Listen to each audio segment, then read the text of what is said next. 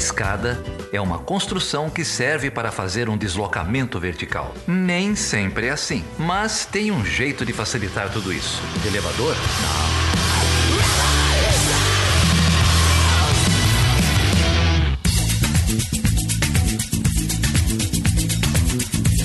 Seja bem-vindo e seja bem-vinda a mais uma edição do podcast Chutando a Escada. O meu nome é Felipe Mendonça. E eu sou Geraldo Zaran. E afinal, Geraldo, o que é o Chutando a Escada, hein? Ah, o Chutando a Escada é o seu podcast semanal sobre temas de política internacional que às vezes sai mais de uma vez na semana. Sensacional. E hoje a gente vai receber quem? Hoje a gente vai receber um grande amigo, Paulo Ferracioli, professor da Fundação Getúlio Vargas, atualmente, né? Porque antes disso ele já fez muita coisa, trabalhou muito tempo no BNDES, defendeu interesses brasileiros em casos na OMC, conhece muito o, o, esse dia a dia de Genebra, da, da Organização Mundial do Comércio, vai contar aí muita história pra gente. Olha, se preparem para uma grande aula sobre regime multilateral de comércio, OMC, GATT. O Paulo é um profundo conhecedor, uma honra tê-lo aqui. E Geraldo, antes da gente ir para o assunto do dia, se alguém quiser fazer contato com a gente, como, como que faz, hein? Olha, pode ir lá no site, o www.chutandoescada.com.br, deixe seu comentário, manda um e-mail para perguntas@chutandoescada.com.br. Estamos no Facebook, Chutando a Escada, estamos no Twitter, Chutando a Escada, estamos no Instagram. Onde você olhar, você vai encontrar o perfil do Chutando a Escada. E olha só, a gente recebeu aqui alguns recados sobre o último programa, Futebol e Poder com Jamil Chad. Aliás, baita programa, né? Teve uma bastante repercussão. E eu queria ler aqui um recadinho que o Ricardo Augusto deixou pra gente lá no SoundCloud. Posso ler? Manda ver. Ele diz o seguinte: Não sei se fico triste, com raiva ou perplexo. Na verdade, minha concepção de esporte cada vez fica mais nítida que a pureza vem de uma pelada com meu filho, uma brincadeira com os amigos. Fora isso, os interesses sempre estão acima de qualquer coisa. Parabéns pelo episódio triste, mas totalmente necessário. É, parece que o Ricardo ficou um pouco, um pouco incomodado com, com a fala do Jamil Chad, mas esse era o objetivo, não é? Ah, acho que incomodado não, ficou triste, né? Ficou triste e tem, tem realmente muita denúncia ali, mas tem que olhar pelo lado bom, né? Quem sabe a gente não tá caminhando aí para um, uma situação um pouco melhor. Pois é, vamos tentar pensar positivo. Lá no Twitter, Geraldo, muita gente curtiu e compartilhou o último episódio de Chutando a Escada com o Jamil Chad, entre eles o Osiris Marins, que é o radialista lá da Rádio Bandeirantes, o Vitor La Regina, o Marcelo Zenkner, o Ulisses lá do NBW, o grande Ulisses, um abraço. A arroba Podosfera, que está sempre com a gente também, e tantas outras pessoas. Muito obrigado, gente. Valeu! Muita gente passou aqui pelo Facebook também, o William Kenji Tanaka, a Maria Denise Galvani, o Catarino Pereira, Bruno Elias, Rafael Neves, grande amigo também, passou por lá. Sérgio Falcão, Leonir Silva, Fernando Frutoso, Bianca, Bianca Dias, Gustavo Alves e mais gente aí, é todo mundo que, que passou. Nosso abraço aí, obrigado por ajudar a divulgar o programa. E Geraldo, aqui no Twitter tem muita gente chutando a escada. Eu vou ler aqui só alguns chutes, porque são muitos. Então o Danilo Fernando diz o seguinte: hoje eu chuto a escada do Senado Federal e do Supremo Tribunal Federal. Que pouca vergonha. Acho que ele tá fazendo uma referência aqui da cassação ou não do Aécio. O Tiago Vieira diz o seguinte: chuta a escada do fanatismo religioso, que associado à ignorância está causando estragos lá fora e por aqui. E a Aline K diz o seguinte: quero chutar a escada do descaso às vítimas do terrorismo da Somália. Bom, gente, obrigado. Todas as escadas chutadas e aqueles que não entraram no ar agora, quem sabe na próxima edição, não é? Compartilhar também com vocês. A gente tem o nosso grupo no Telegram, o t.me arroba Chutando a Escada. É o grupo de Chutando a Escada que mais cresce no Brasil. e também para vocês é, se inscreverem, assinarem aí o podcast no iTunes, no Android, no seu aplicativo de podcast favorito, que toda vez que tiver um episódio novo, é, vocês vão receber. Se puderem também passar lá pelo iTunes, deixar umas estrelinhas, comentar lá no iTunes sobre o, sobre o programa, isso ajuda mais gente a, a achar o programa, difundir aí o trabalho. E Geraldo, olha só, é, vou divulgar aqui um evento muito interessante que vai acontecer em Belo Horizonte. Então, se alguém nos ouve lá de Belo Horizonte, fiquem atentos, porque vai acontecer nesse sábado, dia 21 de outubro de 2017, o segundo o iPod, que é o Encontro Mineiro de Ouvintes e Podcasters. Cara, esse nome é sensacional, o iPod. O evento vai acontecer às 16 horas no mezanino do Sesc Palladium, que fica na Avenida Augusto de Lima, número 420, no centro. Muitos podcasts interessantes estarão lá trocando experiências e falando sobre os projetos, entre eles o X-Spoilers, o Entre Fraldas, o HQ da Vida, o Tem Base e tantos outros. Então fica aí o convite para o pessoal de Belo Horizonte que curte algum desses podcasts. O encontro é gratuito. Eu queria divulgar um segundo encontro também, o Geraldo, que está sendo organizado lá pelo Renan Cirilo, do podcast Na Trilha, que vai ser o primeiro seminário de podcasts do Espírito Santo, que também acontece no dia 21 de outubro, agora de 2017. Vai acontecer no Parque Botânico Vale Vitória do Espírito Santo. E lá vai ter gente do Na Trilha, do Rede Geek, do Chorume e de outras outros podcasts. Então, ficam aí os dois convites. E você sabe, Geraldo, por que, que os dois encontros acontecem no dia 21 de outubro? Porque 21 de outubro é quando se comemora o Dia do Podcast no Brasil. Foi quando Danilo Medeiros publicou o primeiro podcast brasileiro lá em 2004 para comemorar também o dia do podcast, a gente vai divulgar aqui em primeira mão. A gente está participando de um projeto que é o Podosfera Unida. Esse é um grande encontro virtual de, de podcasts. Podem esperar aí novidades, ficar de olho no feed aí no dia 21, sábado agora, que nós teremos uma surpresa para vocês. Excelente. Então, Chutando a Escada vai fazer parte da grande comemoração do dia 21 de outubro. Vamos pro papo, Geraldo? Enquanto não chega o dia do podcast, vamos conversar aqui com o Paulo Ferracioli sobre o MC, sobre política comercial brasileira e muito mais. Vamos lá.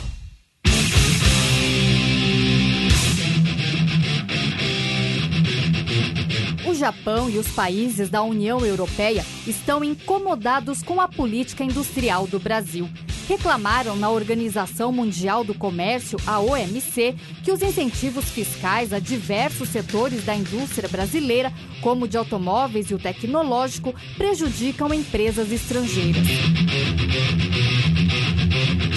Bill Clinton also put China into the World Trade Organization, another Hillary Clinton-backed disaster o novo governo tem colocado na pauta a questão do comércio exterior de uma maneira muito clara, de uma maneira muito evidente. É bom, é bom ter essa reflexão, porque o comércio exterior tem que deixar de ser uma, um plano C, um plano D, tem que fazer parte da estratégia de definição da competitividade das empresas e da economia nacional. So we're faced with a range of questions. For example, are globalization and trade really in decline? Um, is trade a problem? Or is it just a convenient scapegoat in a world where technological uh, change is running rampant? Um, if trade is a problem, uh, what is the alternative? That's another question. Or is the multilateral system on trade a good one? Or maybe to paraphrase Winston Churchill, is it the worst system except for all the others? Um, and finally, um, how does the trading system need uh, to improve in response to the challenges that we see before us? Então é com muito prazer hoje que a gente recebe aqui o professor Paulo Ferracioli, da Fundação Getúlio Vargas do Rio de Janeiro. O Paulo é um grande especialista em comércio internacional e um, um praticante também, teve envolvido aí com política comercial brasileira, com alguns casos na OMC. Um grande prazer ter você aqui hoje, Paulo. Tudo bem?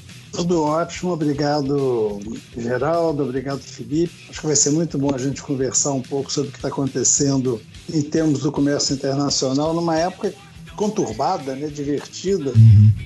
Temos muito o que dizer. Paulo, muito obrigado por topar o convite. Uma honra enorme tê-lo aqui no Chutando a Escada. Então, Paulo, antes da gente entrar no, nos assuntos na ordem do dia, por assim dizer, é, se apresenta um pouco aí para os nossos ouvintes também, a sua, sua, trajetória aí nesse tema de, de comércio internacional, de política comercial brasileira. Olha, simplificando, eu trabalhei muitos anos no BNDES, trabalhei uns anos no Inmetro. É, na década de 80, no BNDES, a gente começou a imaginar que era necessário uma nova política industrial para o Brasil.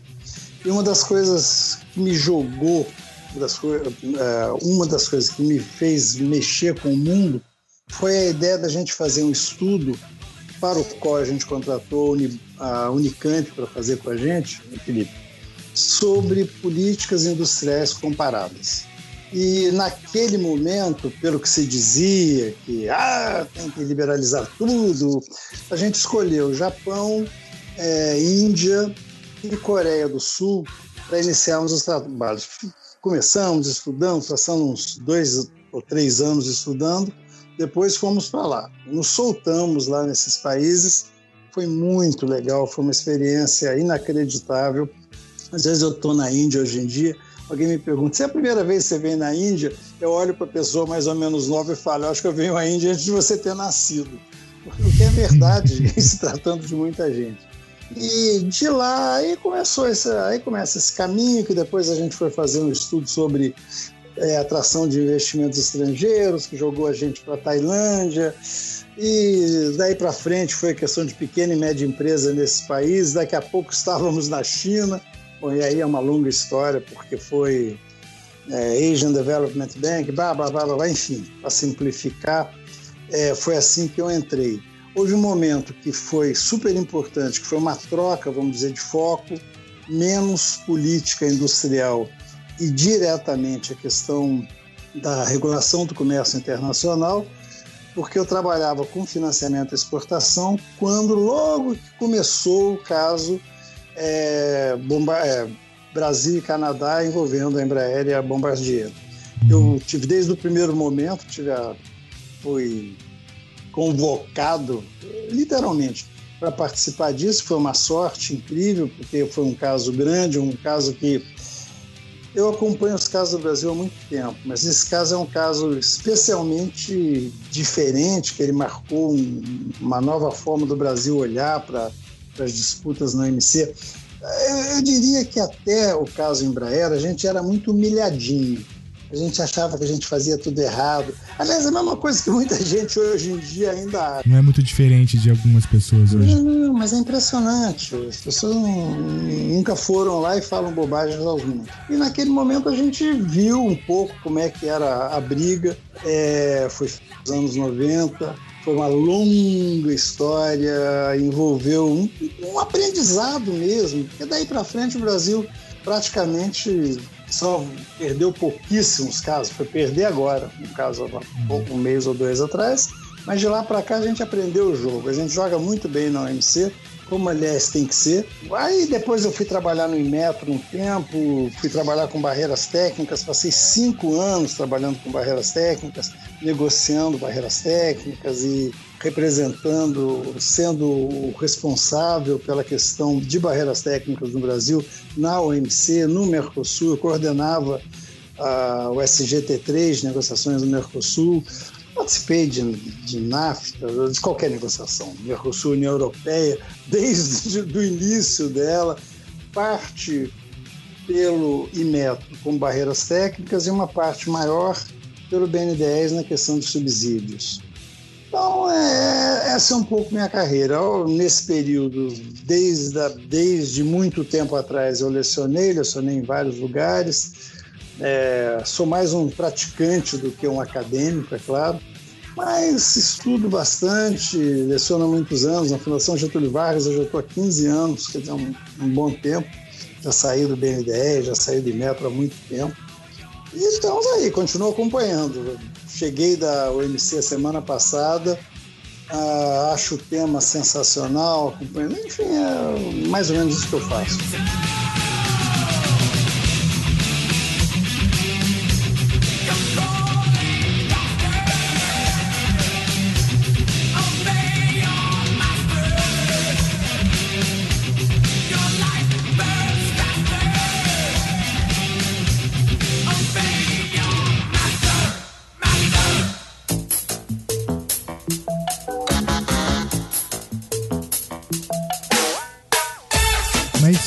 Paulo, acho que a gente pode voltar então no caso que você citou, o caso da Bombardier com a Embraer.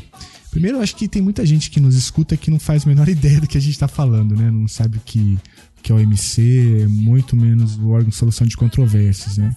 Então, se você pudesse é, contar um pouco para a gente é, o que, que, são essas coisas e para depois a gente entrar é, mais especificamente no caso, nesse contencioso, né? Esse contencioso que, segundo o que você acabou de falar, foi um divisor de águas, né? Porque a partir dali o Brasil adquire um conhecimento, um know-how sobre o funcionamento do órgão de solução de controvérsias e a gente tem, entra numa sequência de vitórias, né? É, se você pudesse então falar um pouquinho disso pra gente, seria bem legal. Não, é muito. É que eu acho que as pessoas, às vezes, não têm muita clareza sobre essa questão do Brasil perdeu, Brasil ganhou, não sei quem ganhou, não sei quem perdeu.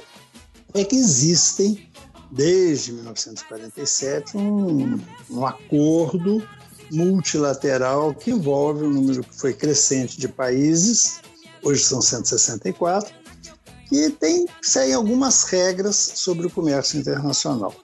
É claro que o tempo todo existem países que acusam o outro de não estar uh, cumprindo as regras que eles deveriam cumprir. Uma das coisas importantes na OMC é o que todo mundo diz lá, lá funciona o blame game. Todo mundo acusa todo mundo. Quem não é acusado é porque não tem a menor importância. Senão você não tem que acusar, tem que ser, tem que participar, tem que, tem que estar no jogo. E qual é o método de solução dessas controvérsias? E aí começa uma coisa complicada. Quem, quem que decide quem está certo ou quem está errado? Durante décadas, houve um método de solução de controvérsias que você tinha uns painelistas, uns, vamos dizer, julgadores, especialistas sobre o tema, analisavam e diziam o certo é A, ou, é, ou digamos, A é, não está cumprindo ou A está cumprindo com as suas obrigações relativas ao acordo que trata da regulação do comércio. Mas isso era meio complicado.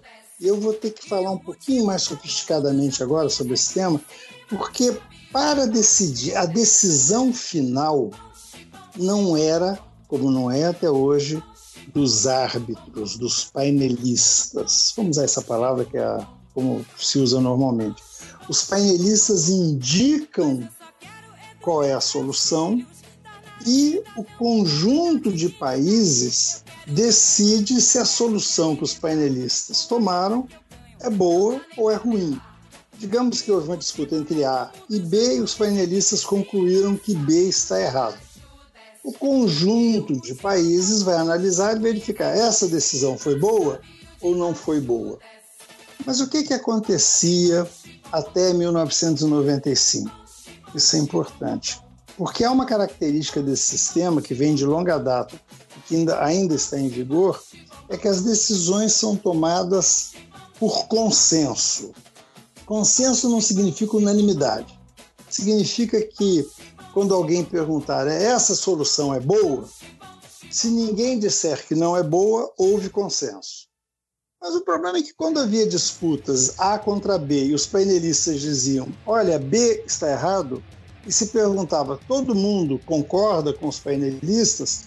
Evidentemente que o país B dizia não concordo. Quando ele dizia não concordo, morria e a disputa não era resolvida. Esse era um problema. Ah, com o passar dos anos, e particularmente com a criação da Organização Mundial do Comércio, que é um momento crucial se dá em 1990, ela começa a funcionar em 1995. Em 1995 começa a funcionar um outro acordo que não é bem um acordo. Ele é mais frágil do que um acordo. Ele é chamado de entendimento sobre solução de controvérsias. E esse entendimento previu uma novidade incrível para um sistema que vai para uma organização internacional que vai operar considerando estados soberanos. Passou a existir, passaram a existir os painelistas como existia antes, mas foi criado uma segunda instância que é o chamado órgão de apelação. Então, você vai para os painelistas, os painelistas dizem: você perdeu, você ganhou. O país que perdeu, inexoravelmente, vai apelar segunda instância. Essa segunda instância, que aliás é a instância final, esse órgão de apelação, toma decisão. Mas a decisão do órgão de apelação é a final ou não é a final? Porque se ela fosse final, a gente estaria no sistema jurídico. Mas o sistema não é jurídico, o sistema é jurídico político. Estamos envolvendo estados soberanos. E os estados soberanos não necessariamente se é, estão dispostos a aceitar um sistema meramente jurídico.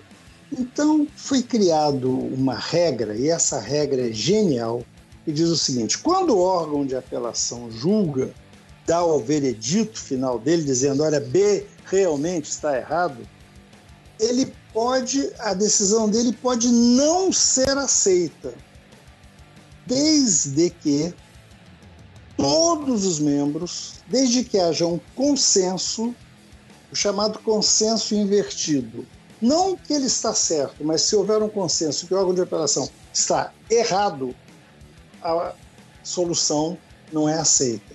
Mas, normalmente, ocorrerá que o que for decidido pelo órgão de apelação vai ser aceito, mesmo porque aí, invertidamente, o que ganhou dirá: eu não dou o consenso de que essa solução está errada. Eu não sei se é claro, porque isso é complicado, né? chatinho de falar. Claro que Algumas para algumas pessoas isso é óbvio, para outras não. Mas o fato é que é, é, essa metodologia está funcionando maravilhosamente bem. De 1995 até agora, são 531 disputas entre países. Países soberanos, países relevantes. Um monte delas, mais de 100, 200, envolvem Estados Unidos outro monte envolve União Europeia, várias envolvem o Brasil, várias envolvem o Canadá, o Japão. É, importantes, algumas envolvem países menos importantes economicamente, mas o sistema tem. Sabe o que, que impressiona nesse sistema? É que ele, é, as soluções que saem dali, as decisões que saem dali, que normalmente exigem que a pessoa, que, que o país que está errado, mude as suas regras, ela tem sido implementada, e a palavra implementada significa você tem que mudar a regra.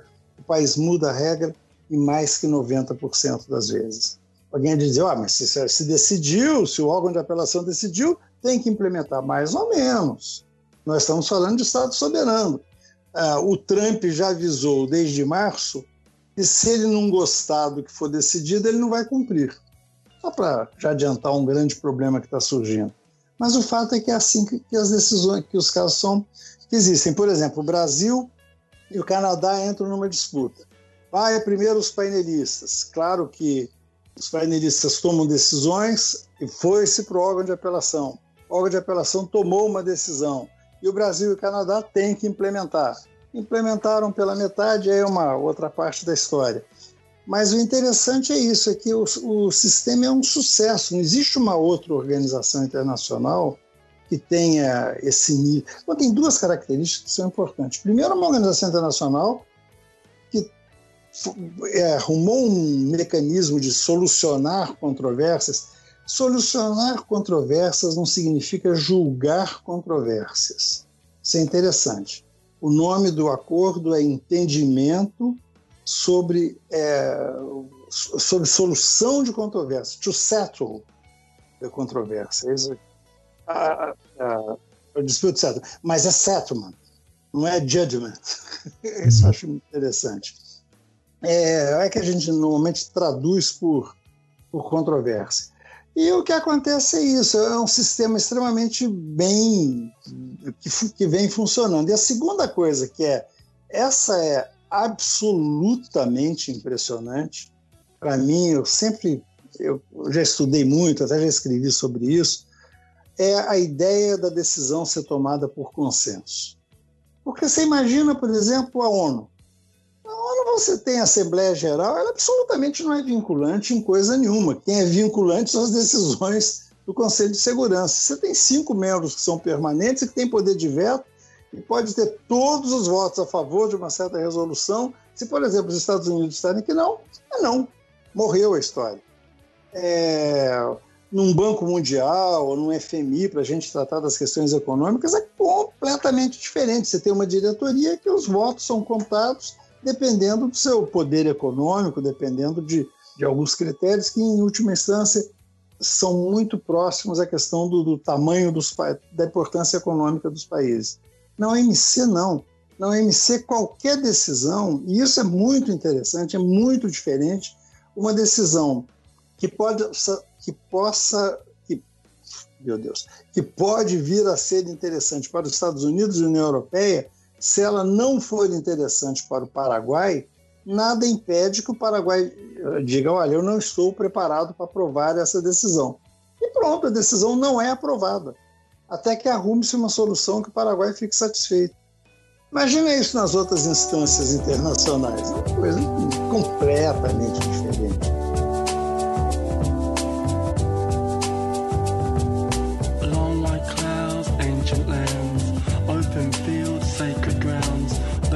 plenty, the bluff, the cape, steaming sands, boiling plates, whitewater swells, bridges of... O que eu acho interessante da, da OMC e do sistema de comércio como um todo, né, até para esclarecer um pouco para quem está ouvindo, que não tem tanta familiaridade com isso, é que, como você disse, né, é um sistema que uh, se desenvolveu desde o pós-Segunda Guerra, né, desde 1947, com a assinatura do Acordo Geral de Tarifas e Comércio, chamado GATT.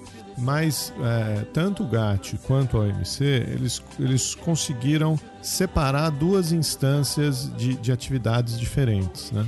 É, a, a, parte que, que a gente faria analogia do, no, no sistema político doméstico, que é a parte legislativa, né? é a parte de se desenvolver regras, se desenvolver eh, novos regulamentos, novas negociações, é, ela acontece majoritariamente por um sistema de rodadas, né?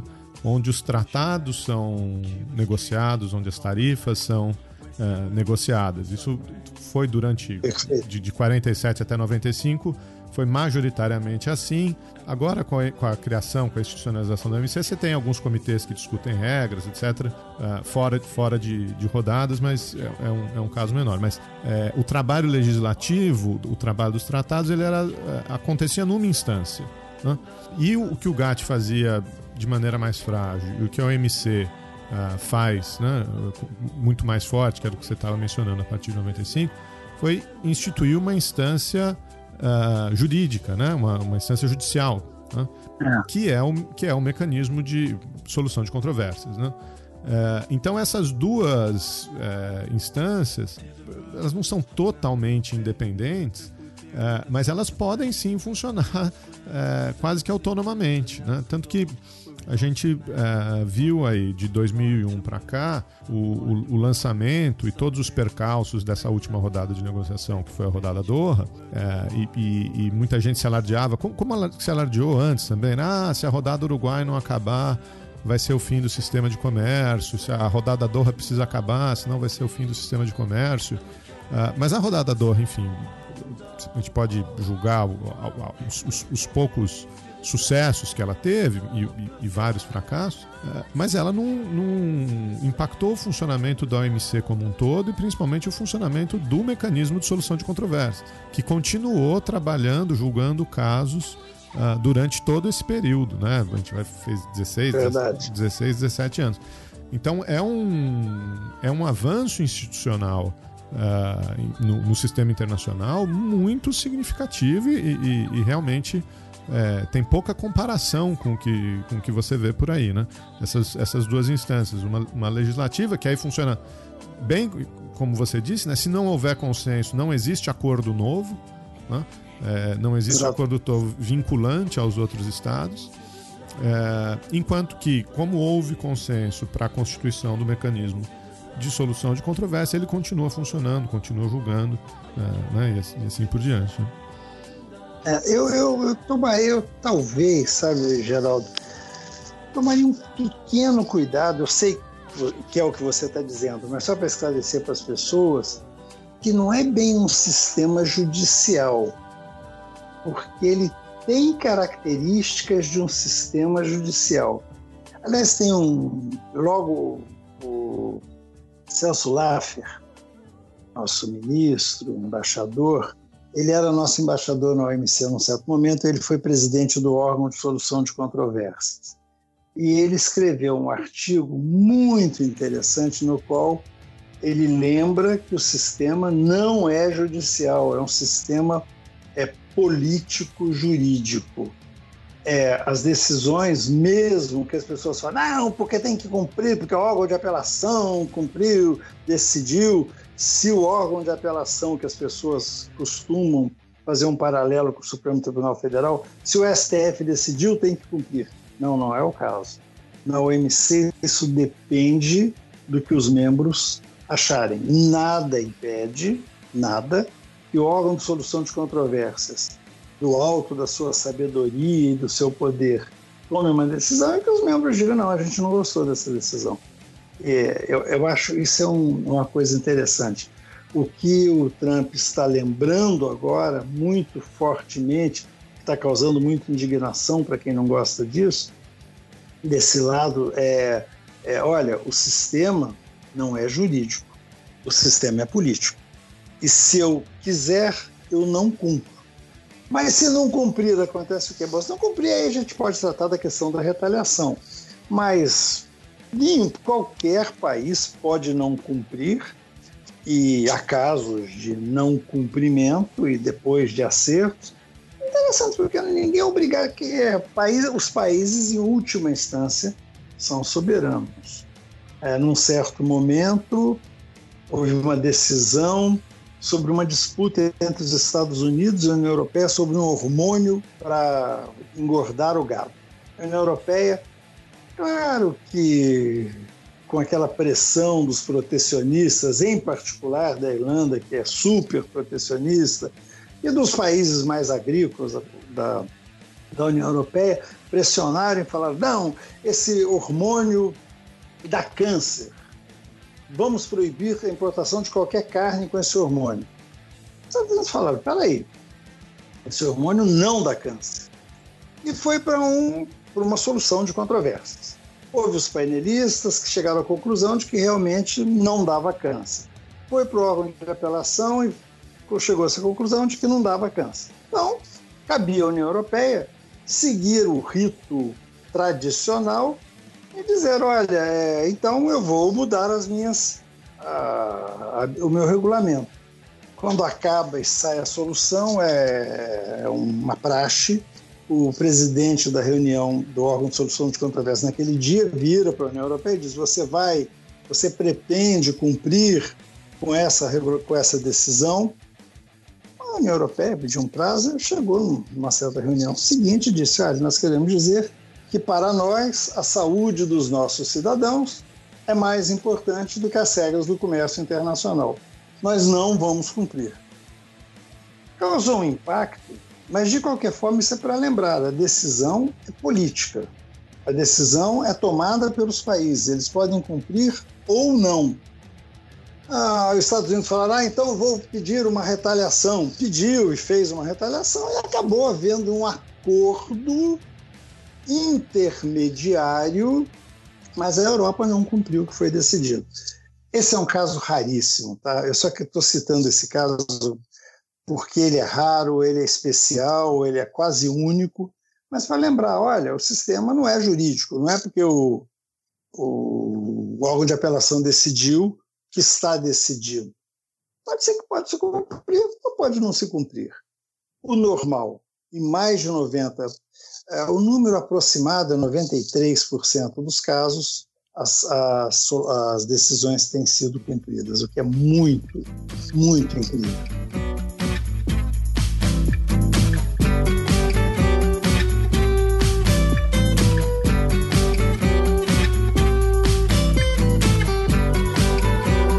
É, então, Paulo, deixa eu dar um passo atrás, tentar dar um, uma explicação aqui que talvez ajude o nosso ouvinte a entender é, toda essa dificuldade que você está explicando. Né? O, o, Sistema Internacional de Comércio, primeiro o acordo do GATT e posteriormente o OMC, ele originalmente ele se preocupava com o comércio de bens e se preocupava muito com a questão tarifária. Né? É, perfeito, perfeito. Pautado no quê? Pautado na ideia de que se não existissem barreiras tarifárias ao comércio, se você não cobrasse uma taxa de importação uh, para um bem de outro país entrar no seu país, se os, se os bens pudessem uh, circular livremente no comércio internacional, uh, os consumidores teriam sempre acesso aos melhores bens pelos melhores preços e aí os recursos econômicos né, da, da produção de, não tão eficientes de outros bens poderiam ser alocados em outro lugar, o sistema como um todo sairia ganhando. Então, a principal preocupação era com as barreiras tarifárias. O sistema foi implementado, funcionou por algumas décadas, e aí o que, que os países fizeram? Eles, também na tentativa de proteger determinados setores das suas economias, porque não podiam mais recorrer diretamente uh, às barreiras tarifárias, né, porque o acordo estava regulando essas barreiras agora, uh, os países começaram a desenvolver outros tipos de regulamentos. Né? É, então começaram a aparecer algumas barreiras que a gente chama de barreiras técnicas, ou barreiras sanitárias, fitossanitárias. Começaram a aparecer programas de incentivo à indústria local, coisas que não eram originalmente regulamentadas pelo acordo do GATT. É, houve uma tentativa né, ao longo das rodadas, principalmente nos anos 60 e 70, de, de abranger um número maior de regulamentos para exatamente evitar essa discriminação que não era mais feita agora com tarifas, mas era feita com outros tipos de normas, né, o que a gente costuma chamar de barreiras não tarifárias. E aí, em 1995, eh, todos esses acordos foram consolidados, né, novos acordos foram negociados e foram consolidados dentro dos acordos da Organização Mundial de Comércio, né, principalmente os, os três maiores: o acordo de bens, o acordo de serviço e o acordo de propriedade intelectual. Então, a, a, a OMC é a Organização Mundial do Comércio, mas ela não regula apenas uh, a tarifa de importação uh, dos produtos, muito pelo contrário. Né? Você tem uma. Talvez o, o grande peso da, da, da, regulamentação da OMC hoje seja exatamente em cima dessas normas de comércio internacional. E aí que entra a política industrial dos países, o regulamento de propriedade intelectual, de patentes, direitos autorais, barreiras sanitárias, regras de origem, toda essa, essa, essa constelação né, de regulamentos que são levados, são questionados, e por isso toda a dificuldade de você ter um, um, um veredito cravado na pedra. Né? Perfeito, perfeito. Talvez só ah, alguns aspectos, né? Na época em que foi negociado o acordo em 1947, havia uma preocupação muito grande, ela era dominante quando a guerra acabou com a questão do emprego, porque vinha-se da década de 30. Então, em, em momento algum, imaginou-se que podia se partir para um livre comércio. Aliás, o preâmbulo do GATT é muito claro desse acordo, que foi assinado em 47. Fala, olha, a gente quer reduzir as tarifas, uma substancial redução. Mas lá não fala em livre comércio ou coisas desse tipo que as pessoas imaginam, e nem o acordo da OMC fala em livre comércio, fala num comércio mais livre.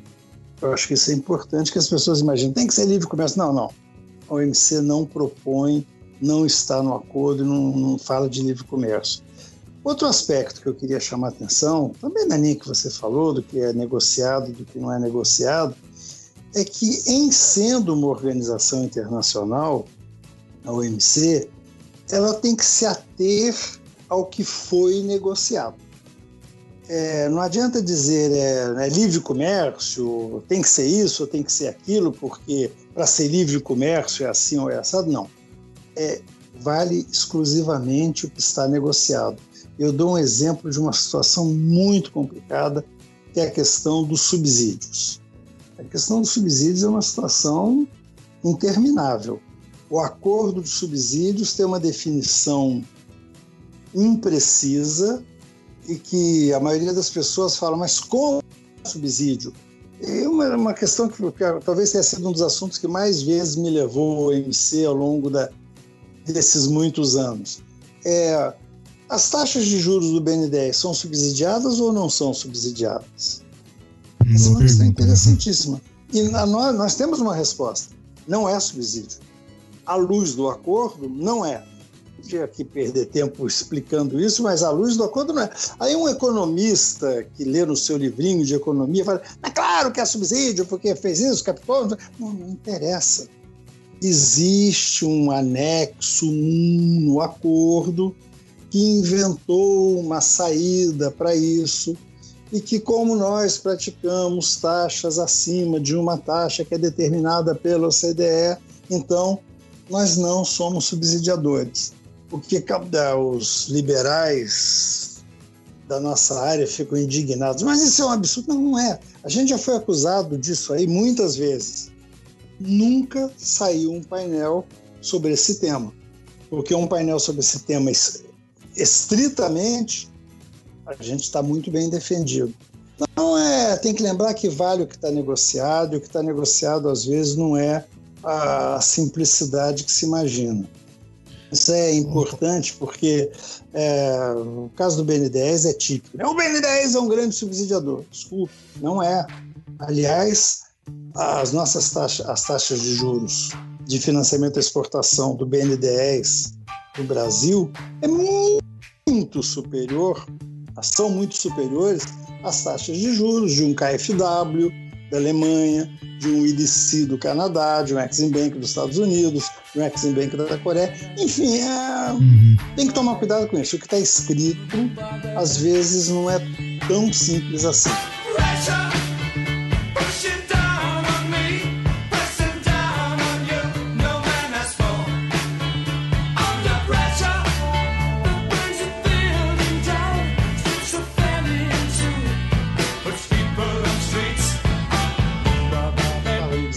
Dizendo essa questão de ter que cumprir o que está decidido, é, a chamada retaliação e o fato de que os estados são soberanos. É claro que definição de estado soberano é uma coisa que dá cursos e cursos, vocês que são professores da área e estudam isso sabem muito melhor do que eu, mas o fato é que ninguém tem poder de obrigar quem quer que seja a cumprir coisa nenhuma. Então a OMC arrumou mecanismo que é, eu considero absolutamente genial. Não o OMC, os negociadores que negociaram os acordos da OMC no período entre 86 e 94 inventaram e exploraram e aprofundaram o conceito de retaliação. Esse conceito de retaliação é sensacional, porque se o país A acusa o país B de fazer alguma coisa errada, o país B faz alguma coisa errada, é, o órgão de apelação decide que ele está errado, ele tem que mudar as regras. Se ele não mudar as regras, o que, que acontece com ele? Em princípio, nada. Mas, pela genialidade que eu considero que foi incluída no acordo da OMC, foi estabelecido o seguinte: se o país B não cumprir, o país A ganha o direito de fazer uma retaliação contra o país B. Essa retaliação, o próprio nome retaliação vem da lei de Italião, significa o seguinte: se o país B não cumpre o que ele acordou, o país A ganha o direito de também deixar de cumprir aspectos do acordo que beneficiam o país B, o que pode levar a, a, a que o país B tenha perdas no comércio internacional. Isso é absolutamente genial, porque é, o país B vai ficar sabendo que ele está tendo perdas. Mas quando você fala o país B, aí a gente já entrou no outro conceito interessante das negociações. Né? O que é o país B? No país B tem setor de aço, tem setor automobilístico, tem setor de informática, tem setor de química fina, tem setor de cinema, serviços. E é muito interessante porque imaginemos que o país A é, no, foi prejudicado porque o, a, o pessoal de siderurgia do país B está recebendo um certo tipo de benefício. O que é genial é que o país A, ao pedir a retaliação, ele pode demonstrar que não adianta tentar retaliar no que diz respeito à questão do aço. Ele pode dizer que vamos fazer uma retaliação cruzada, vamos retaliar em outro setor por exemplo, de propriedade intelectual em cinema ou propriedade intelectual em fármacos. E aí você cria uma disputa, em... e isso vai prejudicar o setor, por exemplo, de fármacos do país B, o qual vai chegar para o seu governo e vai dizer: peraí, você está dando um subsídio para os produtores de aço e eu, produtor de, de fármacos, estou perdendo. O que, que eu tenho a ver com o pessoal do aço? Cria uma disputa interna e se o país A tiver habilidade suficiente para escolher setores para fazer retaliação no país B, setores que sejam politicamente fortes, o país B acabará cumprindo o que foi decidido pela OMC, não porque a OMC mandou, não porque o país A quer, mas, por, quer, mas porque dentro do país B, é, internamente surgem pressões para que o governo cumpra. Eu acho isso fenomenal. Isso é, é, é esse o fato. É assim que, que o jogo funciona.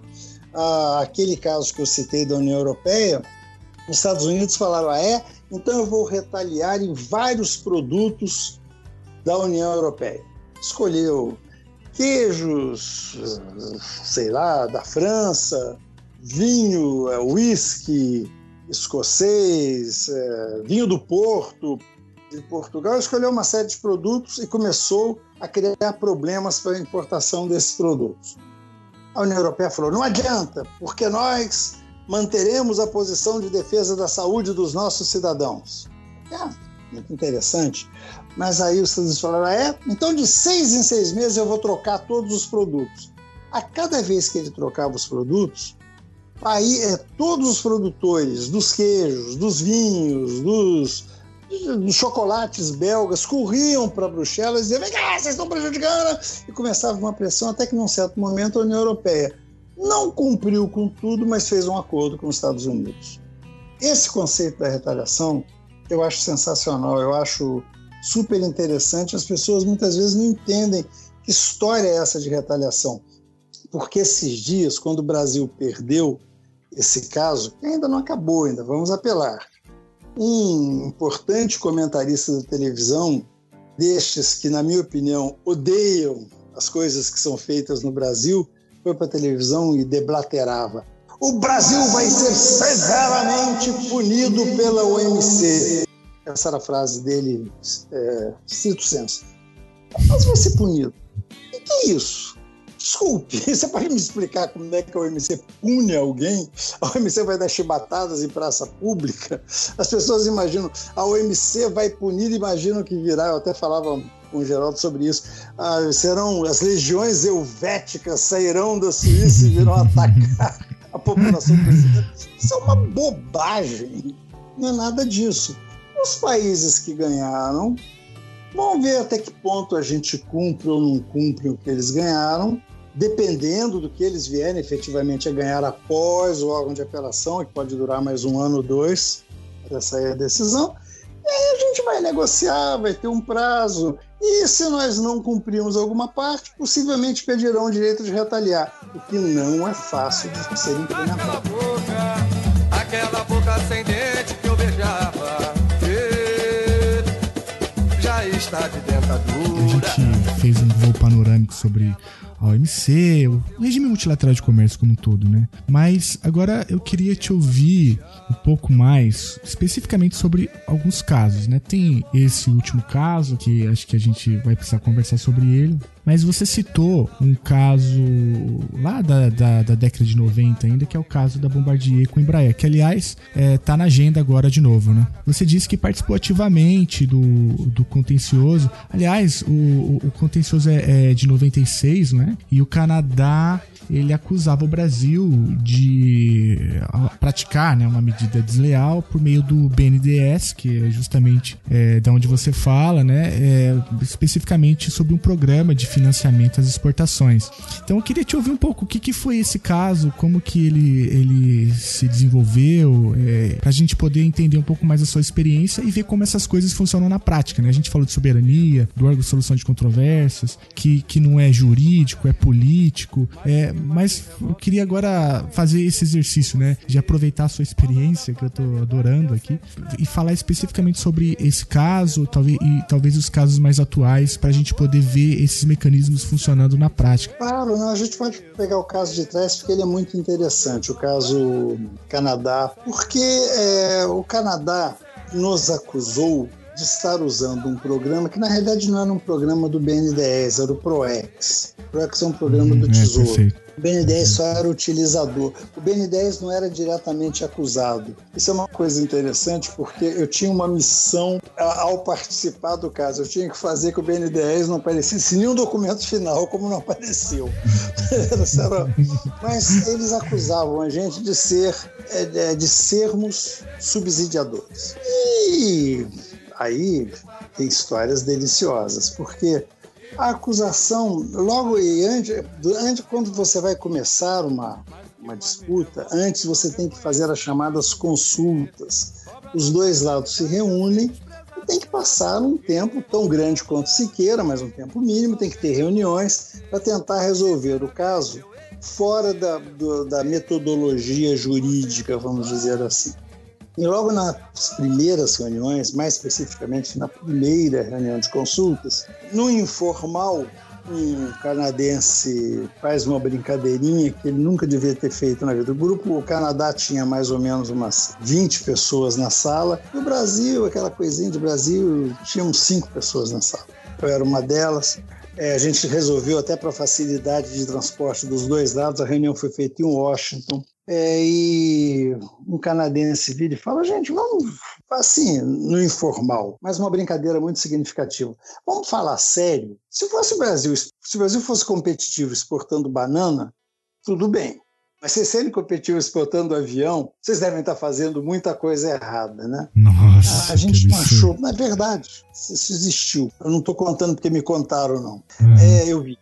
É claro que isso causou uma indignação na nossa, entre nós. É claro que também a gente não reagiu, era uma favela informal, mas isso nos deixou muito muito não conformados. Note bem, eu estou citando uma situação que não era formal, não estou fazendo uhum, nenhuma claro. acusação ao Canadá. Foi uma brincadeira que uma pessoa fez é, num clima ainda razoável, mas aquilo nos incomodou mais do que deveríamos, do que deveria talvez ter incomodado. E a gente resolveu então falar: peraí, mas é claro que nós sabíamos da fama do Canadá, que o Canadá subsidia e muito, subsidia enormemente. Mas tinha uma situação curiosa que aqui no Brasil, tudo que você faz de subsídio, você é obrigado a publicar no Diário Oficial, as regras. E no Canadá, não necessariamente há situações nas quais você não pode, não é obrigado a publicar essas coisas no Diário Oficial, na Gazeta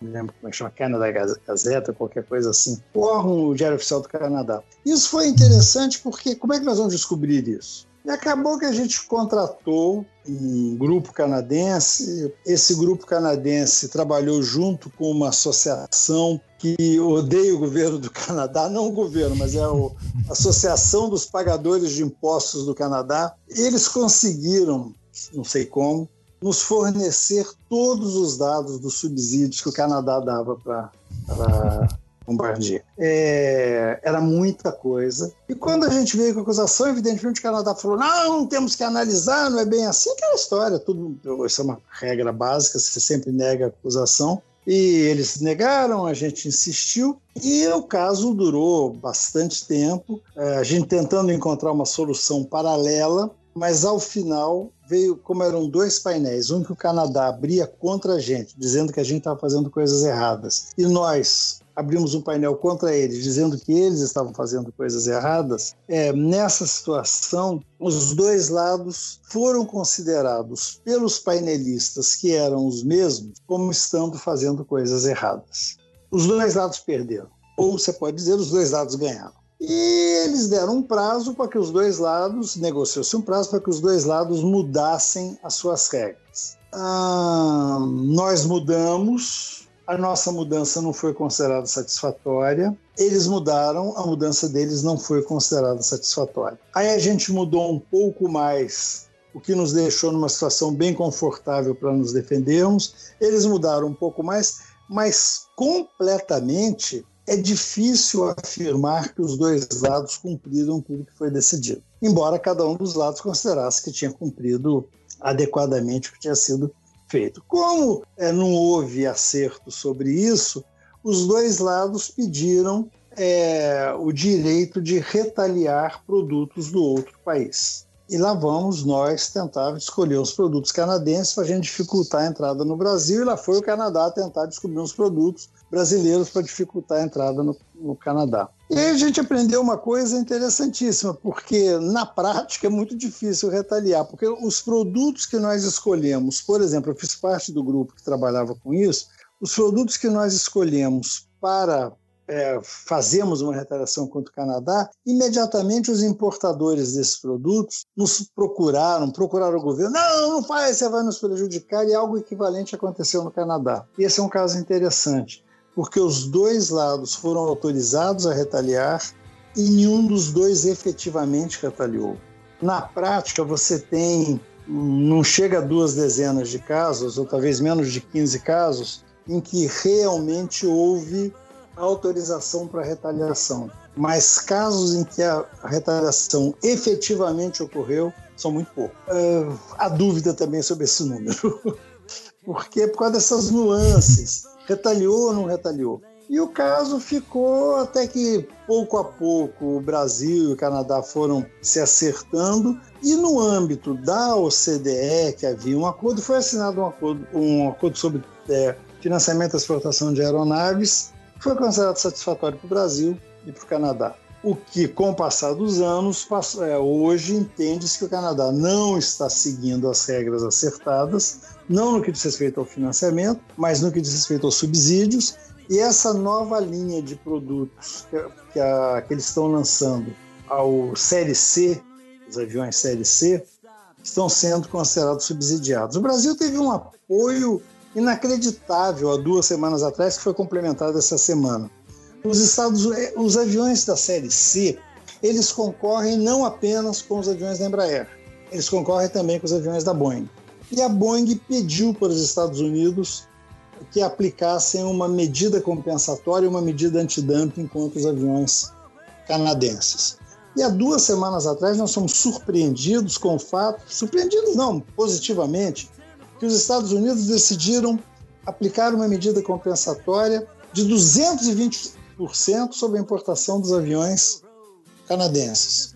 E essa semana, mais 70 e não sei quanto por cento de antidumping. Ou seja, um avião canadense, para entrar nos Estados Unidos, tem o preço dele, vai ter que pagar o preço mais três vezes o preço de impostos, porque os Estados Unidos entendem que o Canadá está subsidiando. Isso significa que o Brasil vai ganhar o caso contra o Canadá no OMC. São formatos diferentes, procedimentos diferentes, coisas diferentes, mas uh, demonstra, uh, demonstra forte. Mas possivelmente pode-se supor que o Canadá esteja fazendo alguma coisa, uh, no mínimo, discutível. Então, esse é um caso que foi reaberto agora, dia 28 de setembro, ele foi reaberto. É, foi reaberto no sentido de que foi aberto o painel, e agora serão anos até sair o resultado desse painel. É, claro que a posição americana é muito radical, a, a, porque também, vamos ter claro, nós estamos falando de um setor importantíssimo para qualquer país o spillover tecnológico que ocorre em função de você ter indústria automobilística dentro do país é uma coisa inacreditável. Os Estados Unidos farão o que tiver que ser feito para proteger a Boeing, assim como, os Estados, como a Europa faz o que tiver que ser feito para proteger a Airbus, assim como o Brasil, dentro das suas limitações. Porque tem que ter clareza, gente. O Brasil não tem dinheiro, o Brasil não, não é um subsidiador. Com que dinheiro?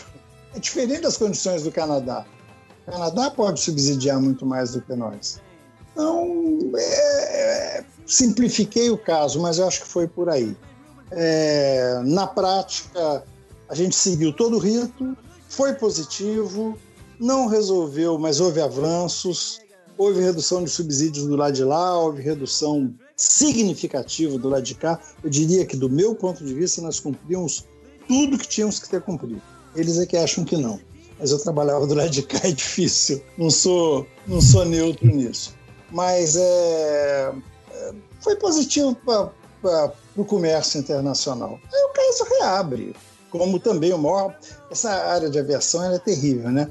O maior uhum. caso, em termos de valor, o maior que já houve na OMC foi exatamente Estados Unidos contra a União Europeia relacionados a Airbus. Airbus e Boeing. But it won't be over till they clear his name. Give him back the time he's done. Put in a prison cell, but one time he could have been the champion of the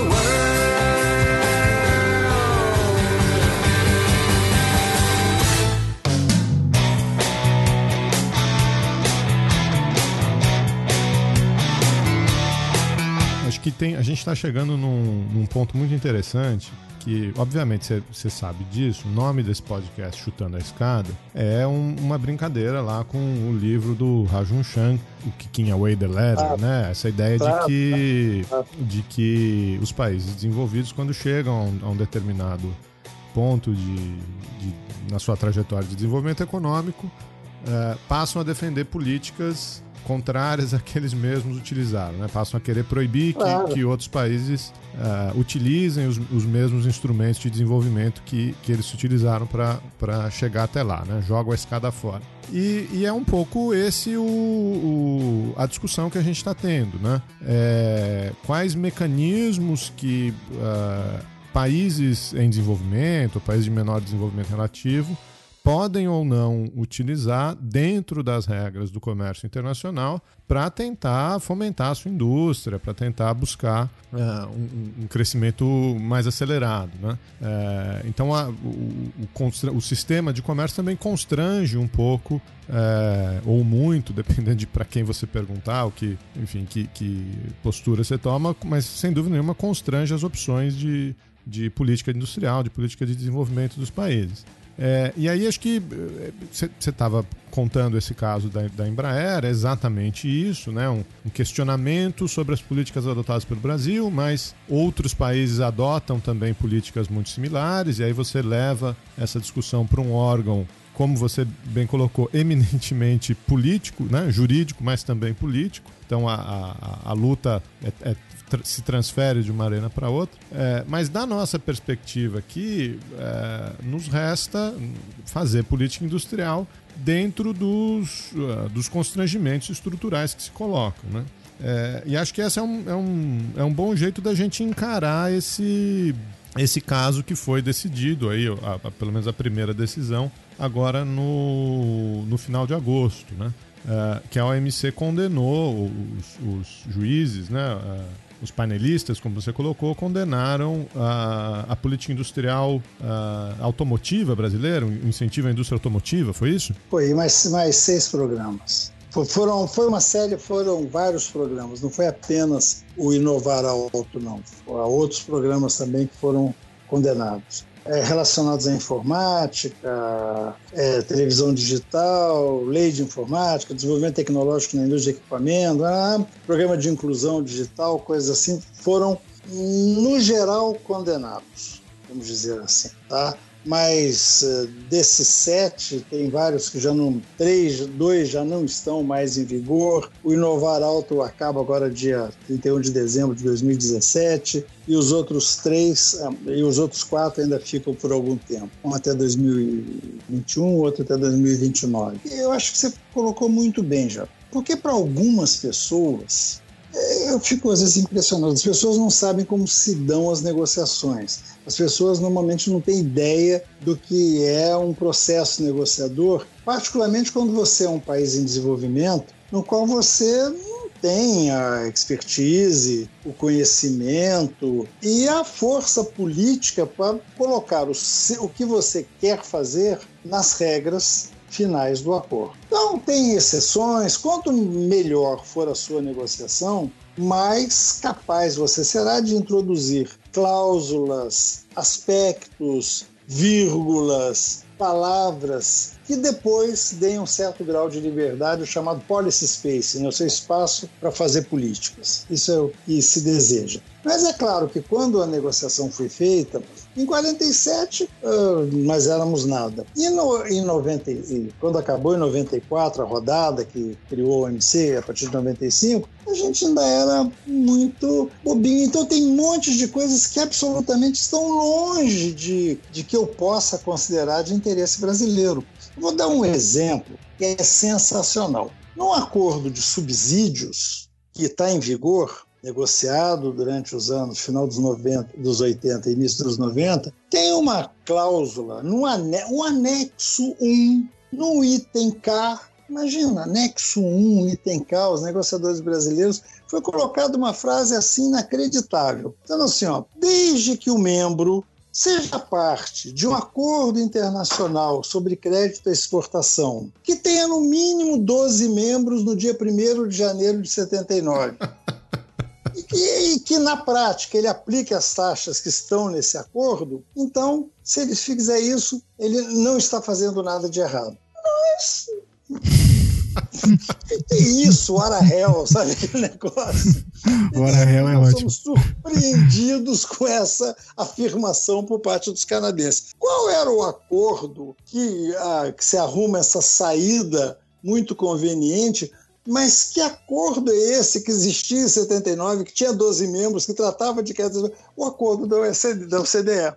Nós não somos membros da OCDE. Então, nós é, engolimos isso e ficamos, embora não membros da, OMC, da OCDE, ficamos obrigados a cumprir com uma regra da OCDE, porque diz o seguinte: se um país que não for membro cumprir, também tá bom. Não, senão e... tá errado. É inacreditável. Dentro do comentário que você fez agora há pouco, Paulo, vai ter muito comentarista aí dizendo que a solução disso é ser membro da OCDE e pronto. Ah, claro, claro. É. que é uma outra conversa deliciosa. Mas veja, os acordos eles não são, eles não refletem o que é bom ou o que é ruim. A OMC decidiu, a OMC. Não, isso, a OMC decide milhões de coisas sobre os Estados Unidos. Os Estados Unidos simplesmente apelam, usam, ganham tempo. Vê há mais de uma década que durou o nosso caso do algodão. É, e fica apelando e vai. E se a gente quiser, a gente pode apelar nesse caso que a gente perdeu por mais cinco, seis anos, se a gente quiser, se for do nosso interesse. Mas acontece que internamente criou-se um clima como nós tivéssemos sido incrivelmente derrotados. Há muito tempo o Brasil não perdia um caso no OMC. Perdemos nesse caso, mas este caso é o mais grave de todos e seremos severamente punidos. Bom, severamente punidos a ver. A apelação vai ser muito curiosa nesse caso, porque a gente vai basear a nossa apelação numa decisão super recente que o órgão de apelação tomou numa briga de aviões envolvendo é, fabricação de asas de avião dos Estados Unidos e União Europeia.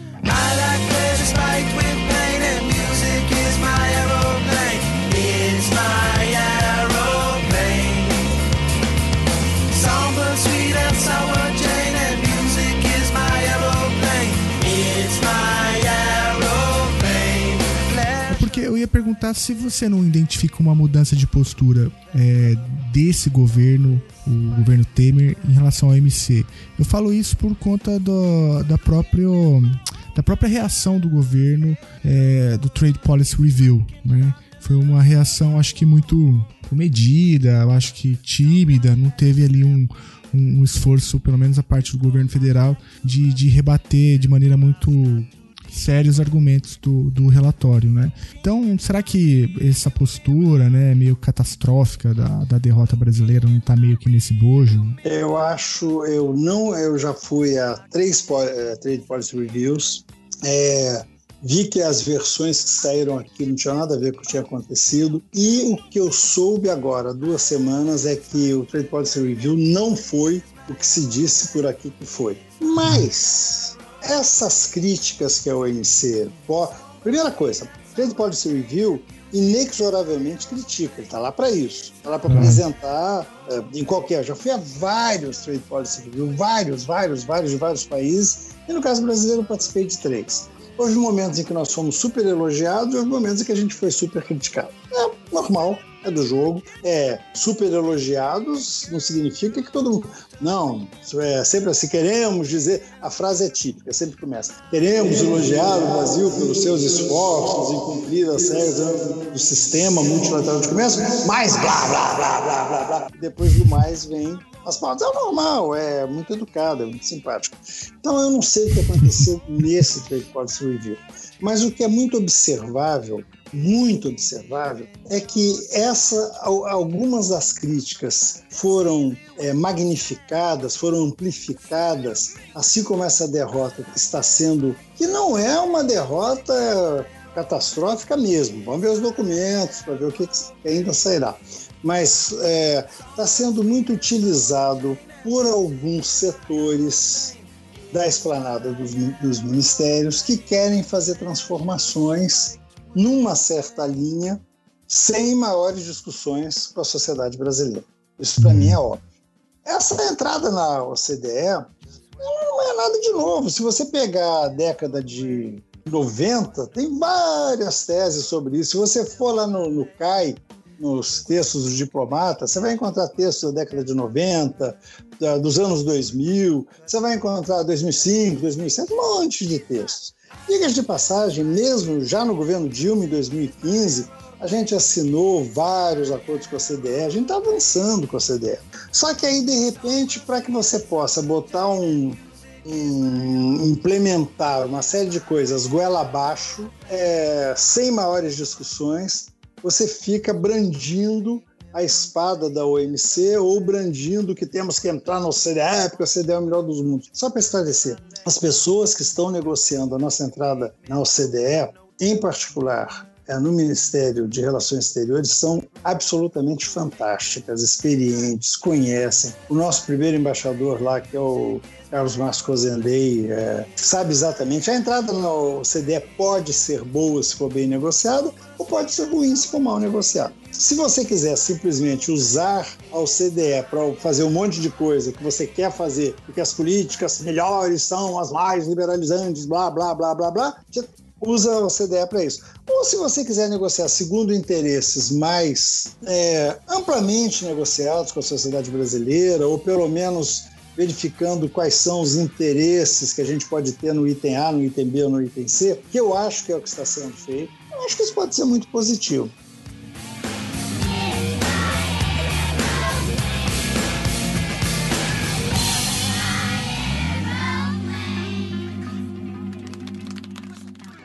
Você me contou ontem é, umas decisões ou umas posturas bastante complicadas aí por parte dos Estados Unidos em relação ao, ao órgão de solução de controvérsias, é, que tem tudo a ver um pouco com essa, com essa posição que você está falando, esse desespero por, por cumprir posições ou por é, aceitar regulamentos é. da OMC. Você vê que quem é grande faz de um jeito diferente, né?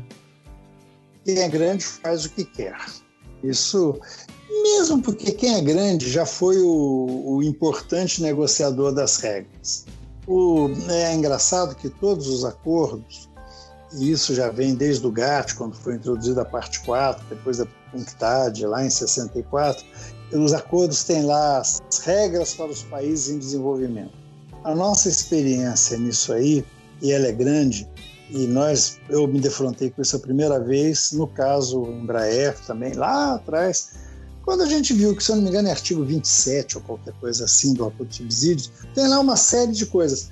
Quando você tenta aplicar as coisas que beneficiam os países em desenvolvimento, tem um monte de, de saidinhas ou de, de regrinhas que inviabilizam a utilização.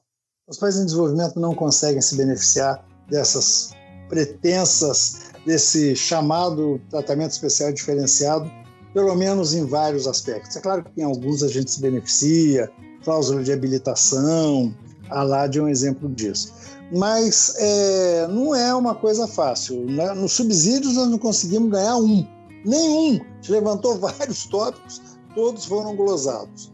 Mas não é relevante. O que é relevante dos Estados Unidos é o seguinte: é, a, a grande mudança do sistema de solução de controvérsias, que hoje é chamado por muitos autores a joia da coroa, é o que dá força para a OMC, é o que há de fantástico na OMC, é ter um órgão de solução de controvérsias que, ao final, chega a um resultado. E esse resultado, mesmo que o perdedor não goste, ele fica obrigado a cumprir. Se ele não cumprir, ele vai ser, vai sofrer uma retaliação. Mas em princípio ele está obrigado a cumprir. Mas ele pode gostar ou não gostar, porque no tempo do GATT, lá em até 1994, você o, quem não gostasse bloqueava a decisão e não saía decisão nenhuma. Muitos casos foram julgados, passou pelo, por todas as instâncias, tudo direito, não, chegou na hora H, por exemplo, os Estados Unidos disseram não, não concordo, e pronto. Pós 1995, como eu disse, para que você não concorde com uma decisão do órgão de solução de controvérsias, você tem que ter o consenso de todos os membros de que aquela decisão não é boa. Então, se os Estados Unidos perderem, eles vão ter que convencer todos os membros de que aquela solução não é boa, o que é muito difícil, é quase impossível de acontecer. Então, o que, que eles disseram? Não, essa ideia de que, que só pode bloquear se todo mundo concordar é muito difícil. Mesmo porque, e aí vem o que eles estão fazendo sistematicamente. Diga-se de passagem, começou no governo Obama. Agora todo mundo esteja falando mal do Trump. A ideia é meio que desmoralizar o órgão, o, o, o órgão de apelação. O órgão de apelação tem sete membros. Esses sete membros, eles nele procura, são procura se fazer com que haja representantes de todos os continentes, de países relevantes. É claro que os Estados Unidos sempre estão lá, a União Europeia sempre estão lá, mas tem uma pessoa da África, uma pessoa da América do Sul, ah, umas pessoas da Ásia, e vão sendo renovados, que são quatro anos mais quatro anos. A primeira coisa foi que, renova... depois de quatro anos, a renovação de quatro anos tem que haver consenso entre os países para renovar o mandato de alguém.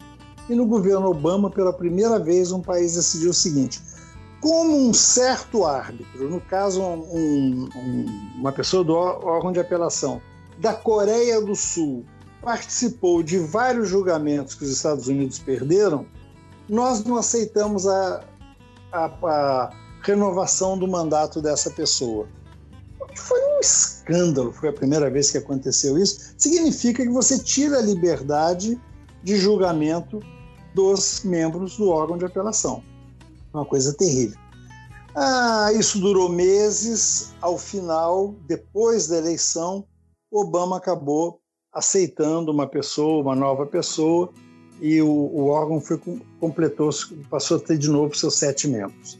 Só que agora aconteceram duas coisas. Primeiro, a pessoa, o representante da América Latina, é, acabou o mandato dele e tem que ter uma pessoa para substituí-lo.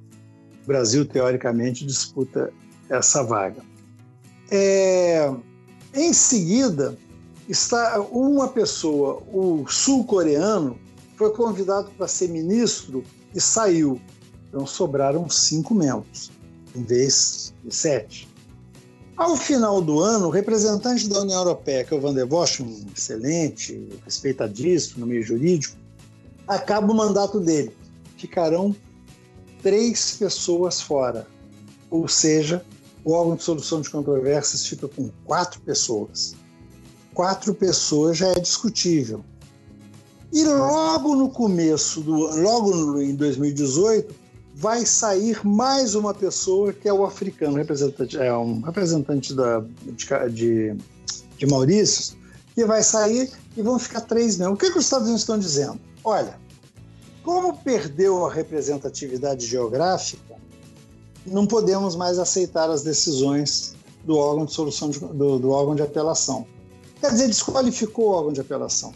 Mas o órgão de apelação não está com os sete membros porque os Estados Unidos decidiram obstaculizar, e eles têm esse poder, porque tem que ser por consenso, a abertura do processo de, de escolha dos membros que completariam sete membros. Então, uma situação meio kafkiana, que ele diz: olha, é, perdeu apelação, perdeu representatividade porque só vai ficar com três membros.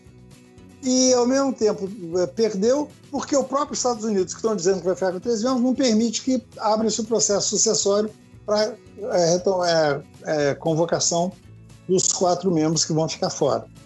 Tem um artigo muito interessante da semana passada, dois artigos dos mesmos autores, aliás, um já faz algum tempo, outro da semana passada, no Washington Post, contando com riqueza de detalhes esse aspecto, mas esse aspecto ele é, é interessante que tenha saído Washington Post, que no MC ele é super sabido, super comentado. E aí vem o grande, a grande proposta dos Estados Unidos. Enquanto o órgão de apelação não tiver representatividade, o que eles não deixam que tenha, a, acaba com aquela regra do consenso negativo, de que todo mundo. Basta que o perdedor diga que não aceite, e a causa está paralisada e não resolve-se mais coisa nenhuma. Com isso, você paralisa a coisa mais importante, na opinião de muita gente, inclusive na minha, que tem na OMC, que é um mecanismo de solução de controvérsias que funciona. E essa tática que está sendo usada, ela, ela combina exatamente com o que está escrito num documento de março dos Estados Unidos, dizendo que eles iriam analisar caso a caso se eles cumpririam ou não as decisões do OMC. É, o representante comercial americano, que é o negociador, o representante do OMC, o Lighthizer, está é, tá conversando com as pessoas, afirmando que não, tem que mudar o sistema, até que os nossos interesses sejam alcançados. E a pergunta é: mas o que, é que vocês querem? Hum, não sai resposta para essa pergunta. Dá uma impressão, não é interessante, é um caso. Isso é uma coisa fantástica, a gente tem que acompanhar isso diariamente. Aliás, é muito fácil acompanhar, porque isso virou escândalo agora, está aí na, na imprensa, mas é uma situação que pode paralisar. Se, bom, até o final do ano, com certeza, não haverá escolha dos novos membros. Haverá, ficarão quatro quatro eles já estão dizendo que é inviável. Quando chegar em três, realmente três é ridículo, porque esse é outro aspecto interessante. O órgão de apelação decide em turmas de três membros, é, é a regra. Mas para manter coerência no sistema, todas as decisões tomadas três a três são discutidas pelo pleno, vamos chamar assim para fazer uma paráfrase, pelo, pelos sete membros e chega-se a um consenso entre os sete e sai uma solução que reflete uma coisa que dá mais segurança jurídica para as próximas decisões. É situação complicada. Situação complicada uhum. essa que a gente está assistindo por aí. É, não sei, porque também entra outra coisa. A posição brasileira, desde sempre, é, é em defesa da regra, é, do multilateralismo e dos acordos é, multilaterais, até que há poucos anos, por uma questão meramente política e temporária, passou a dizer: não, bom acordo bilateral, qualquer coisa assim. É uma coisa engraçada, porque, aliás, está meio fora de moda, né? Depois do que o Trump está fazendo, o Trump está tentando, no meio da confusão com a Coreia do Norte, o Trump está usando a confusão da Coreia do Norte, está sendo publicado continuamente Financial Times, Washington Post, usando um jeito de sair do acordo do Coros que eles têm comercial com a Coreia do Sul. Uhum, é, é. Tá questionando o NAFTA. O acordo TPP ele saiu. E o TTIP com a União Europeia é paralisado totalmente. É. O e TISA. Aí, Paulo, queria... que... Hein? Vai lá, pode, pode concluir. Não, e o TISA, que é esse acordo de serviço, que o Brasil, o Brasil tem que entrar no acordo de serviço que vai é. mudar tudo. Os Estados Unidos também paralisaram. Então temos paralisado todos esses acordos. I want to break free.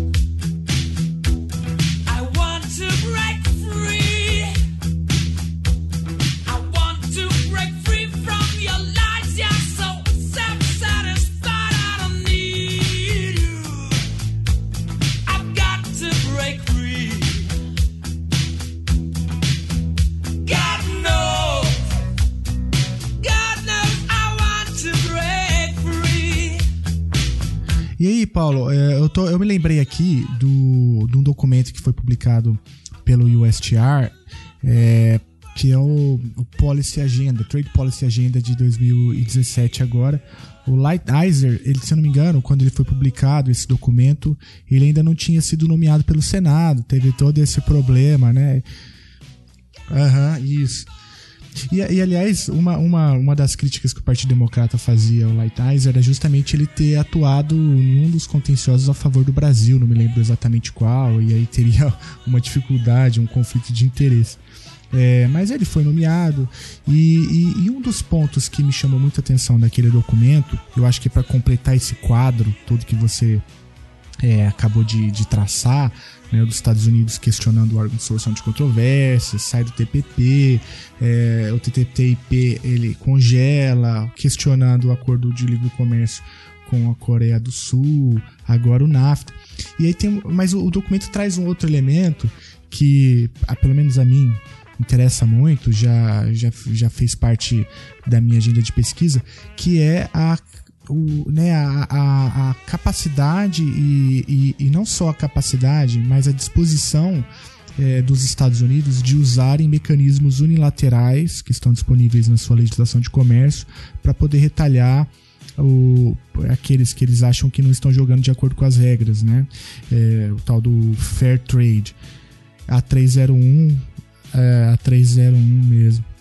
E, e, parece que já existem ameaças também de retaliação é, no setor siderúrgico é, e alguma coisa nesse sentido já tem caminhado. A, a primeira uhum. vítima da 301 que está sendo colocada agora, porque é, a gente, eu, eu tive umas conversas muito interessantes em Genebra depois desse, dessa medida compensatória de 220% sobre o Canadá. Coisa absurda, louca. 220% é um certo exagero num avião. Mas, de qualquer forma, é, não sei se é louco, mas de qualquer jeito é muito. É, uma coisa interessante é que por que eles teriam feito isso?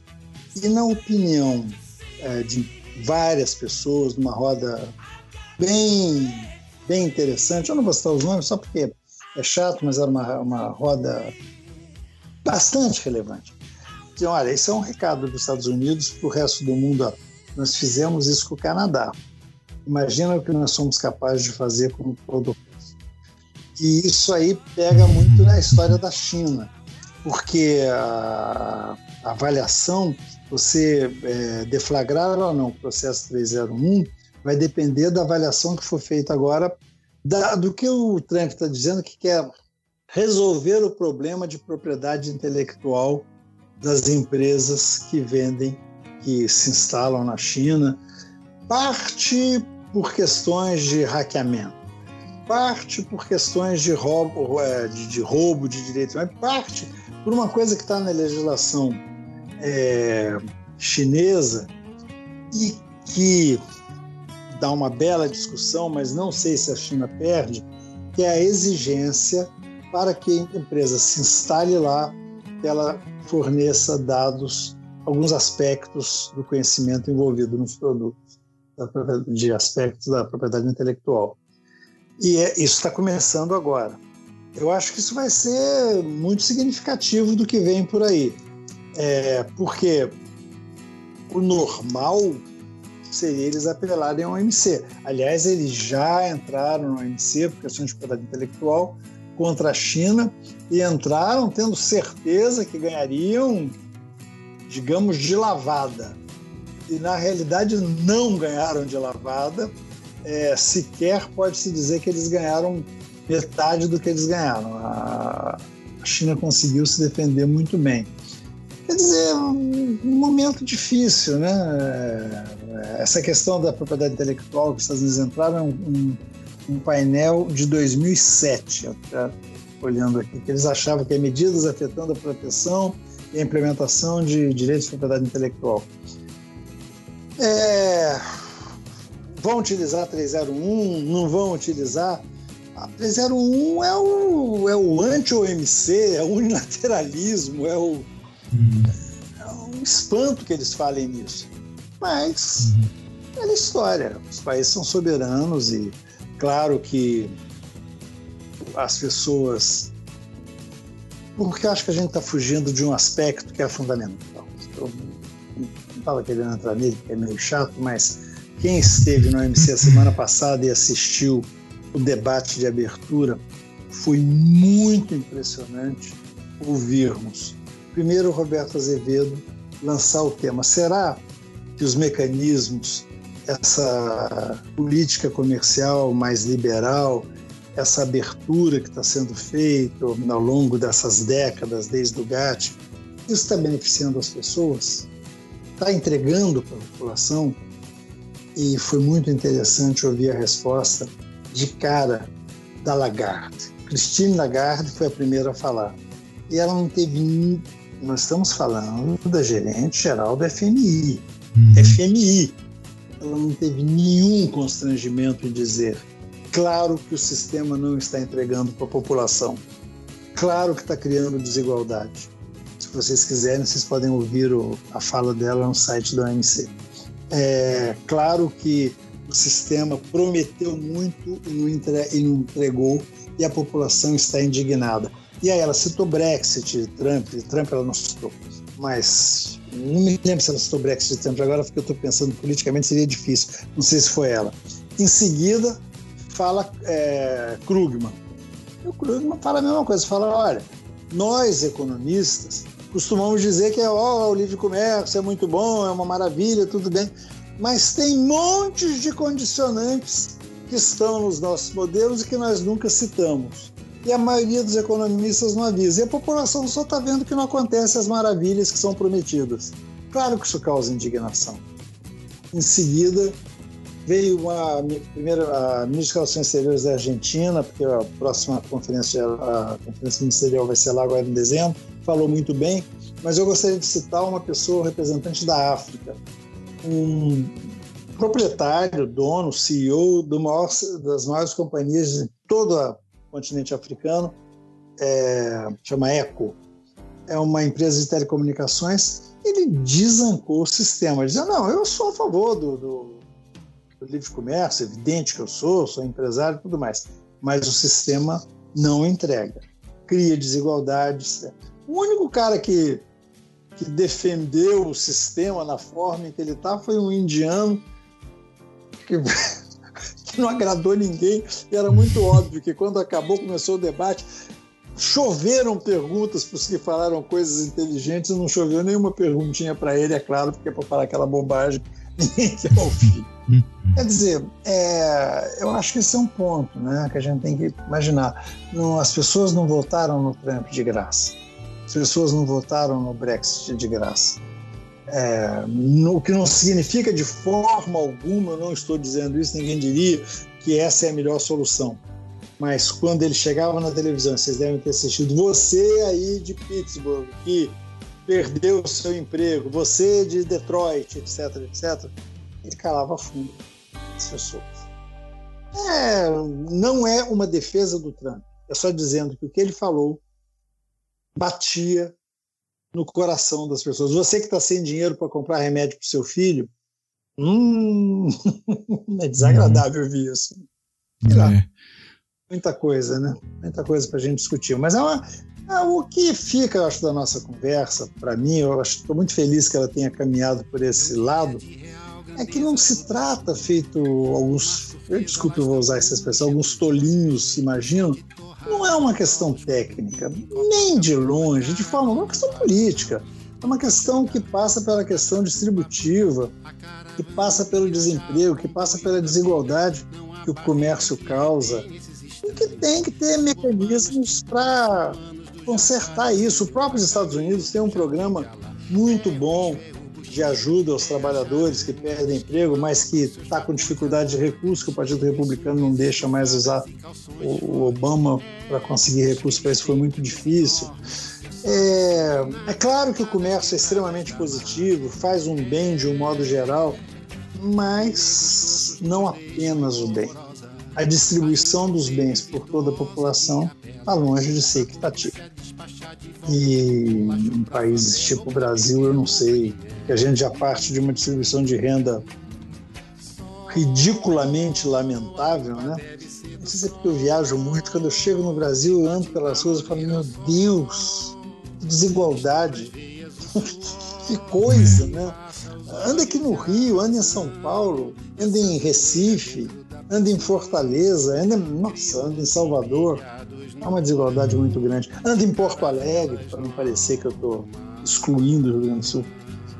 São problemas, são problemas políticos, não são problemas técnicos. Não adianta querer usar a OMC virar com os seus com as suas lanças das legiões helvéticas para nos levar para um bom caminho. Possivelmente não nos levará. Acho. Não há sol, deve ser do sol que bate na moleira o sol, que estoura as veias o suor, que embaça os olhos e a razão, e essa zoeira dentro da prisão crioulos empilhados no porão de caravelas no alto mar. Matar em grossa gritaria. Filha do medo, a raiva é mãe da covardia. O doido sou eu que escuto vozes, não há gente tão insana. Nem caravana, nem caravana, nem caravana, barará.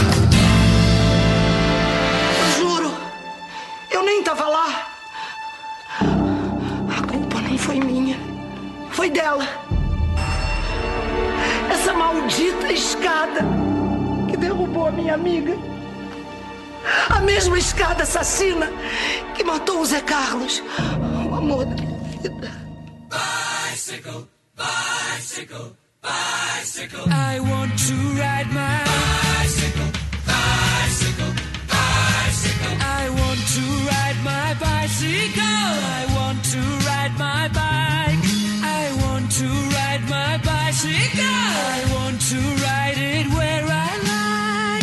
A, a, pergunta então é essa: de quem você gostaria de chutar a escada hoje? Eu, eu não sei de quem, porque eu acho que a gente vive uma situação com tantos, tantos nomes, com ideias que eu considero absolutamente equivocadas, talvez com algumas lideranças mas também centrar numa pessoa pode trazer a ideia de que eu discordo de tudo que aquela pessoa está fazendo, não necessariamente, mas, por exemplo, é muito fácil discordar muito fortemente de uma boa parcela das propostas que vêm do Ministério da Fazenda. Eu acho que muitas delas são muito equivocadas, embora inevitavelmente eu reconheça e admita que uma parte é, é adequada, ainda politicamente difícil. É, eu acho que simbolizando no Ministério da Fazenda essa, esse conjunto de ideias, é até injusto botar todo mal no Ministério da Fazenda, mas eu acho que essas ideias que estão por aí é, nos levando por um caminho muito ruim, eu, eu gostaria de chutar a escada desse povo, mas não deles, de, de, dessas crenças, dessas coisas, uhum. que o meu objetivo é chutar a escada daqui ou dali. Sinceramente, Felipe, nada, nada. Quanto eu viajo muito sem parar o ano inteiro, é, eu fico uma boa parte do ano em algum lugar do planeta. Mas distribuição de renda igual as que a gente encontra na América do Sul é, são você não vê no resto do mundo. Você anda pela Ásia, é outra coisa, você anda pela Europa, é outra coisa, você anda, mas você chega no Brasil, chega no México, chega no Chile, chega na Colômbia. Que horror, que horror, coisa inacreditável. A gente não precisava ser. Isso faz a nossa vida virar infernal, faz a nossa vida ficar muito triste, muito ruim. Você fica, o já saiu dessa. Ah. Qualquer economista minimamente responsável que não trabalhe para isso ou para aquilo, vai colocar a questão de distribuição de renda no Brasil como uma questão central. Diga-se de passagem, a OCDE questiona e está escrito no documento que ela soltou hoje. Há melhoras aqui, né? a distribuição de renda continua péssima. É, você leu isso nos jornais? Claro que não. Você, isso, você nem vai ler. Só disse que é uma maravilha que a OCDE diz que o Brasil vai voltar a crescer. Eu fui, fui lá ver o documento em si. Um crescimentozinho irrisório e cita a nossa distribuição de renda como um aspecto muito negativo. Paulo, queria te agradecer enormemente, cara. Uma conversa ótima, gostosa, de altíssimo nível, uma aula sobre comércio, sobre. Sua, vocês ajudam muito, né? Sua experiência. Muito bom.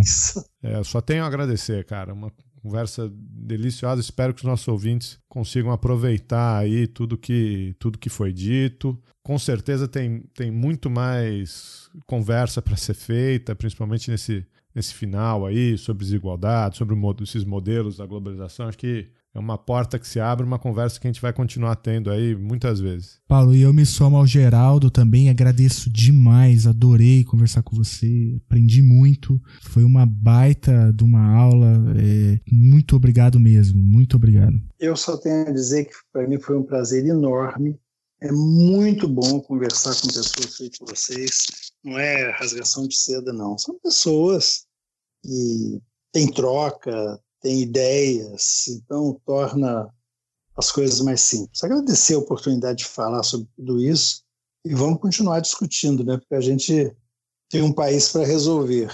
É, Acho que tem que ser coletivamente, né? Não pode ser vamos fazer o que o CDL manda, porque uhum. não vai dar certo. Sacode bateria, dá um toque, mestre venha. É Chico Buarque, tem que respeitar. É carnaval e vai passar nessa avenida. O quê? O samba popular. Sacode, Sacode bateria. bateria, dá o toque, mestre venha. É Chico Buarque, tem que respeitar. É carnaval e vai passar nessa avenida. O samba popular. Pelo telefone. Pelo telefone. Paulo, antes de antes da gente deixar você aí, eu queria te, te pedir uma autorização aqui a gente sonoriza os, os, episódios, né? A gente põe uma música de fundo, põe umas Eu músicas... vi a Anitta na semana passada, as poderosas. É, põe uma música na transição e tal. E aí eu até, até falei com, com o Felipe que no seu caso eu queria muito baixar os, os sambas enredo do Simpatia e usar, aqui como uma homenagem a, a, você, ao bloco e tal. Então a gente tem que dizer no começo que além de ser professor da Fundação Getúlio Vargas, eu sou mestre de sala do Simpatia Quase Amor. Tá, tá gravado, você não precisa nem mais dizer, a gente joga lá pro começo. A melhor parte. Ah, de todas as funções que você na rua que você já teve, essa é a melhor. essa experiência é muito boa. São anos de muito prazer. Muito prazer. Nossa, eu adoro carnaval. A diferença é Quero ver todo mundo É simpatia, faz